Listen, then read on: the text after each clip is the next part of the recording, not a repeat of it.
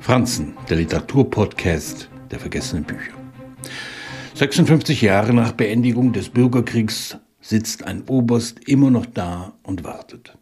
In einem Dorf in Kolumbien. Ob er nun endlich eine Veteranenpension bekommt, ist ungewiss. Sein Leben ist mehr beschaulich, regelrecht armselig. Abwechslung bietet schon mal eine Beerdigung, bei der ungern seine Lackstiefel trägt, weil sie wie Waisenschuhe aussehen. An diesem Tag ausnahmsweise mal jemand, der eines natürlichen Todes gestorben ist. Gabriel Garcia Marquez vermochte sich in seine Figuren anzufühlen, in einem Satz ein Land zu beschreiben, das nicht zur Ruhe kam.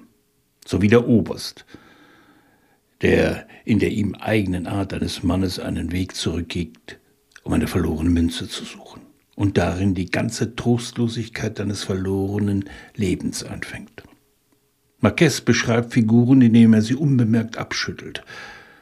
Da sitzt also ein ehemals mit Machtfülle ausgestatteter Mann und ist vergessen worden.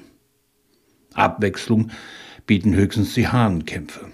Ausgerechnet bei einem solchen ist vor neun Monaten sein Sohn von Kugeln durchlöchert worden, weil er illegale Flugblätter verteilte. Der Oberst fühlt sich unwohl, aber ist laut eigener Aussage nicht krank. Es ist lediglich dieser Oktober, so als hätte ich Tiere in den Gedärmen, sagt er. Er fühlt sich beschämt. Auf ihm und dem Land liegt ein umnebelter Druck. Sie alle haben sich an den Ausnahmezustand gewöhnt. Der Widerstand ist schwach.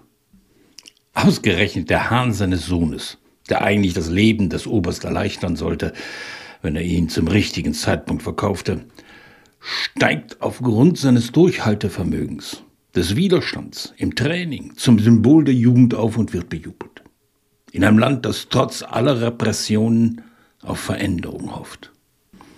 Marquez wusste, dass es die Geschichten sind und weniger die Pamphlete, die den Widerstand am Leben halten. Angesichts dessen ist ein Roman der Oberstadt niemand, der ihm schreibt ein Juwel.